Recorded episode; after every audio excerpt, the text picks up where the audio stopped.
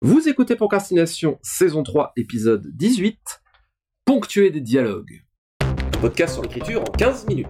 Parce que vous avez autre chose à faire. Et qu'on n'a pas la science infuse. Avec les voix de Mélanie Fazi, Laurent Jeunefort. et Lionel Debus.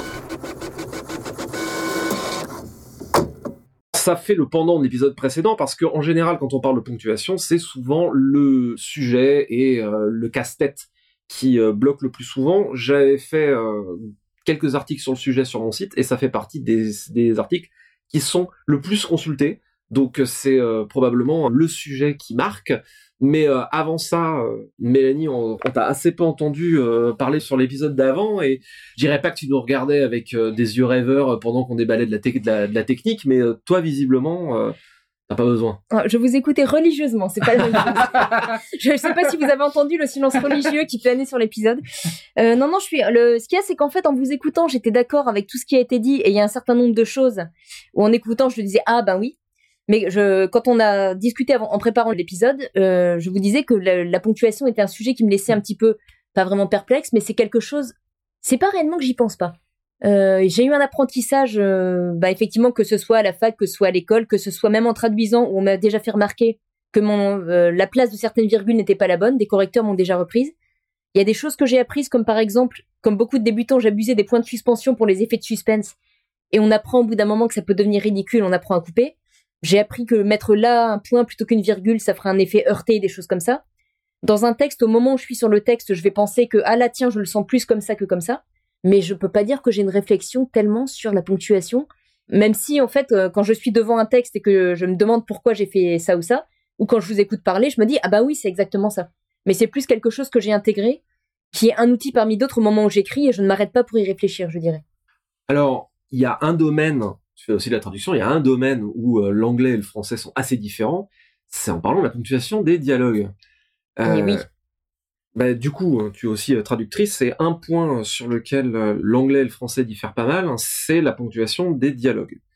Il y a deux systèmes qui sont assez souvent en usage dans, dans l'édition, qui est un système soit qui utilise des guillemets, soit les guillemets à chevrons, hein, c'est les guillemets à la française, donc c'est comme euh, Voilà. deux signes inférieurs ou égal et deux signes supérieurs ou égal, et non pas les guillemets à l'anglaise, qui sont les apostrophes en l'air, et un système à baser uniquement avec des tirets. Hmm. Je pense que c'est à peu près les Et des deux- tirets quadratins. Des tirets quadratins, c'est important. Des tirets longs. Des C'est-à-dire. tirets longs. Les- Le quadratin, c'est, je crois qu'on l'a mentionné, c'est une unité de mesure venant de l'imprimerie jadis. C'est la taille maximum que peut occuper un caractère dans sa police de caractère. Donc c'est un, un tiret long et fin. Un très très gros tiré. Donc il y a ces deux modes-là, euh, typiquement. Donc soit j'ouvre des guillemets au début du dialogue, je mets des tirets euh, dans les répliques et puis je ferme les guillemets à la fin du dialogue. Soit j'utilise que des tirets. Pour moi, il y a une différence fondamentale entre Ah les oui. deux et je suis un gros intégriste de la question. Nous t'écoutons. Ah non, mais Ah non. il y a pas. euh. non, c'est que je suis un gros intégriste de la question parce que euh, ça a l'air simple comme ça. C'est d'ailleurs c'est souvent ce qu'on nous a- apprend à l'école. Mais euh, comment je fais quand il y a une didascalie Comment je fais quand j'ai euh, de l'action qui vient Voilà, une s'interpréter dans le dialogue? Voilà. Ce que permet de faire un formatage avec des guillemets, c'est que je peux temporairement fermer mes guillemets, mettre mon incise et rouvrir mes guillemets ensuite. C'est, euh, c'est pour ça que j'en parlais tout à l'heure, c'est à peu près le système qu'utilise l'anglais, même s'ils sont beaucoup plus rigoureux, mais bon, en première approche, ça suffira, disons que ça marche à peu près pareil. L'intérêt, c'est que donc je peux insérer de la narration dans ma réplique. J'ai pas besoin de revenir à la ligne. Le problème avec le formatage en tiret, ça me rend très malheureux quand je travaille pour des éditeurs qui imposent ce format-là, c'est que les incises deviennent beaucoup plus malaisées. Soit on est obligé d'utiliser des parenthèses. Souvent des parents, traduction, beaucoup Voilà. des parenthèses, oui. Moi, ça choque mon sens de l'esthétique. Après, euh, j'ai des passions euh, bizarres, mais voilà. Et l'autre truc qui, là, pour le coup, devient un vrai problème de sémantique, c'est que si jamais un interlocuteur intervient, je dois aller à la ligne, faire une- un nouveau tiret, une nouvelle réplique, et ça donne à penser que c'est un autre interlocuteur. Je suis pas en train de dire que ce système est- on peut pas tout faire avec, mais pour moi, ça me paraît beaucoup plus difficile. Souvent, on entend dire, ah, je, préfère utiliser que les tirets de dialogue parce que ça me permet de mettre du rythme. Rien n'empêche de mettre du rythme en utilisant des guillemets au début d'un dialogue non plus. Intéressant parce que moi, spontanément, j'utilise les tirés un peu aussi par habitude parce que j'ai travaillé pour des éditeurs qui les utilisent. Et pour moi, c'est tellement naturel que je suis vraiment très embarrassée quand on me demande de revenir en guillemets. Pour moi, le tiré, justement, c'est la forme, là vraiment subjectivement, la plus naturelle possible du dialogue. est tellement facile que je me pose même pas la question. Ah, c'est intéressant de voir les différences Mhm. de perception. Et j'ai uni- uniquement utilisé euh, les guillemets quand des éditeurs me l'imposaient, notamment pour des traductions. Moi, ça m'est arrivé sur des textes, des nouvelles à moi, euh, formatés avec les guillemets, avec un rythme particulier, que euh, le, bon directeur d'ouvrage me disait ah oui mais nous on est formaté au tiret et de leur dire ah bah allez-y convertissez le truc et euh, il est arrivé qu'ils me reviennent trois jours ou une semaine plus tard en me disant finalement on, va faire une exception pour vous parce que ça changeait le truc et que c'était pas possible de, de, de retailler ça parce que ça impliquait de rajouter des didascalies supplémentaires, des dit-il, des dit-elle, parce qu'on savait plus qui causait. À mon humble avis, et ça n'engage que moi, mais moi je suis un intégriste du formatage avec des guillemets, parce qu'on peut tout faire avec, alors qu'avec des tirets, on peut pas tout faire. Et Voilà. là, vous ne voyez pas Ah, les pas grands gestes de prédicateur de Lionel. Voilà. Non, moi je suis pas tellement d'accord. Le, le, Ah. Moi je les ai utilisés toutes les deux selon mes éditeurs. C'est-à-dire que j'ai utilisé euh, les tirets parce que c'était la règle au fleuve noir, là où j'ai commencé. Mais toi, Donc, tu es un grand professionnel. Ouais, Tu sais tout sûr. faire. Je l'ai utilisé, euh, euh, c'était la règle au fleuve noir, c'était la règle chez Brajlon et chez d'autres éditeurs euh, chez qui j'ai été. Moi, personnellement, je trouve que les deux options ont des avantages et des inconvénients, en fait. Et donc, c'est à nous, finalement, ce sont des normes. C'est des pures normes. On est dans du normatif. Et donc, du coup, on peut jouer avec. Je veux dire, on peut, on peut s'accommoder du truc. Moi, par exemple, le fait que ce soit plus facile avec des tirets de mettre des dialogues, en fait, juste par le fait que euh, on n'utilise qu'un seul signe typographique, c'est-à-dire le tiret. Dès qu'on passe à- au guillemet, on a deux, voire trois signes. Parce que qu- quand on dit qu'on utilise les guillemets, en fait, on n'utilise pas que des guillemets. On utilise les guillemets français pour ouvrir, après on utilise des tirets quand on change de dialogue, et après, à la fin, on utilise les guillemets fermants pour fermer.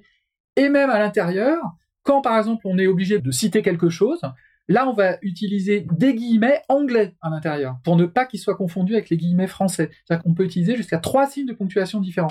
C'est là où c'est un, un peu plus compliqué, je dirais, en fait, avec les guillemets, euh, C'est- les guillemets mais aussi c'est plus riche. c'est beaucoup plus compliqué à gérer, ne serait-ce que quand je mets une didascalie, est-ce que, est-ce que je mets des guillemets ou pas? Voilà, Euh, c'est moins, c'est moins plus- facile d'insérer, d'insérer un non-dialogue, en fait. Oui. C'est ça. Mais on peut tricher un peu. moi, par exemple, j'utilisais de temps en temps des parenthèses. C'était autorisé chez Brajlon, ça. Oui. J'utilisais des parenthèses pour quitter très brièvement le dialogue. Oui, je le fais énormément en traduction, ça. Et c'est un vrai problème de traduction d'ailleurs, sur les temps passants, que tu dois euh, rencontrer aussi. Moi, ça m'est arrivé en faisant des trades de l'anglais, donc tu utilises ces guillemets de manière très rigoureuse, passés en français. J'ai été obligé de rajouter des didascalies s'il y avait un formatage en tiret.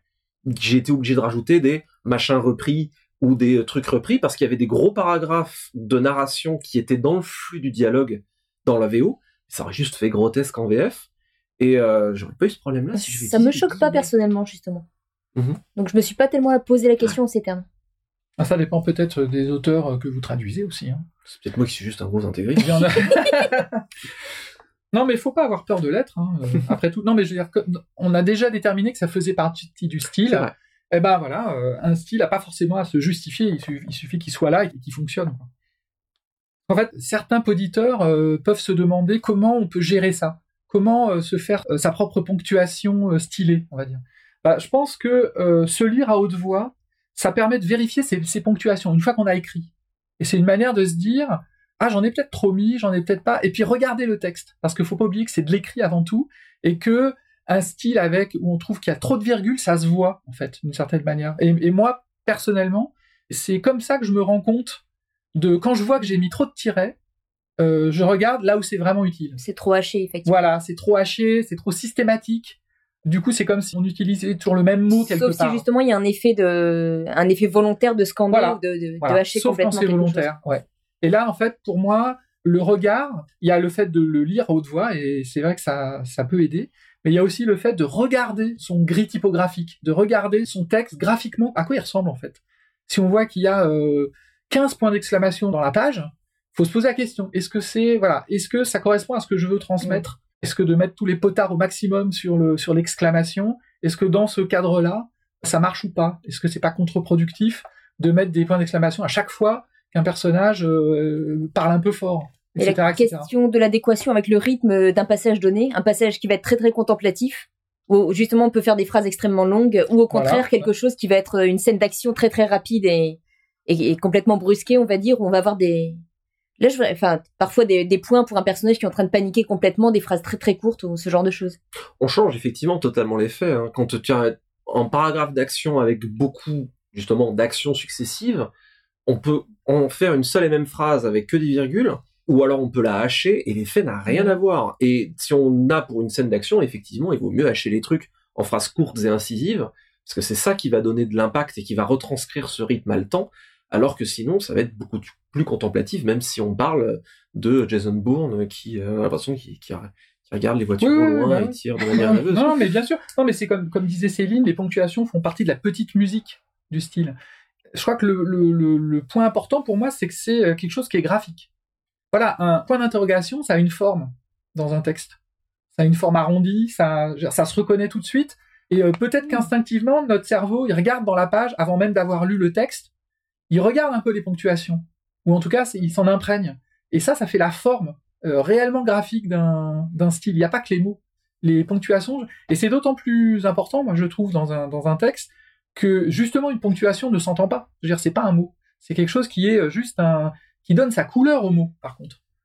Il y a aussi l'idée du, du, point de suspension, pour le coup, qui est, qui est dans cette idée de quelque chose d'interrompu ou de sous-entendu, ou qui, euh, je dirais le point de suspension qui ouvre sur quelque chose qui n'est pas sur la page de manière générale.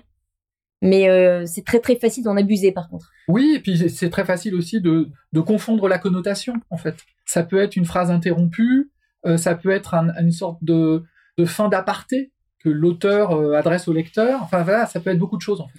Essayez d'éviter de trop abuser des, des, points de suspension, ça que je, je, disais. Je pense qu'on l'a tous fait en débutant. Voilà, tous fait, mais justement, c'est pour ça que je disais que je les paye 500 euros pièce. En tout cas, j'ai toujours cette, cette idée-là, parce que essayer de s'en abstenir, en fait, permet d'aller chercher plus loin, un style plus précis, et c'est une excellente leçon, je trouve.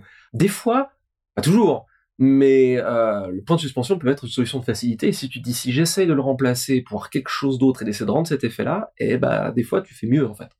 Mais euh, je suis, je suis tout à fait d'accord avec toi, Laurent, euh, sur le fait que la ponctuation c'est graphique. C'est pour ça que même si j'ai beaucoup d'outils numériques et que j'adore mes outils numériques, j'imprime toujours mes manuscrits pour avoir un autre support que l'écran et avoir une masse physique pour voir la page, ne serait-ce que comment elle va les composer. Alors, elle sera pas composée comme dans le roman parce que la mise en page sera évidemment différente, mais mais ça donne cette idée de, de volume, d'espace, d'équilibre graphique qui est important et qui là aussi participe bah, de l'empreinte digitale, comme tu disais à l'épisode précédent. La citation? Citation pour terminer Citation de Terry Pratchett dans La Vérité. Pour les citoyens d'Ankh-Morpork, l'orthographe était pour ainsi dire en sus.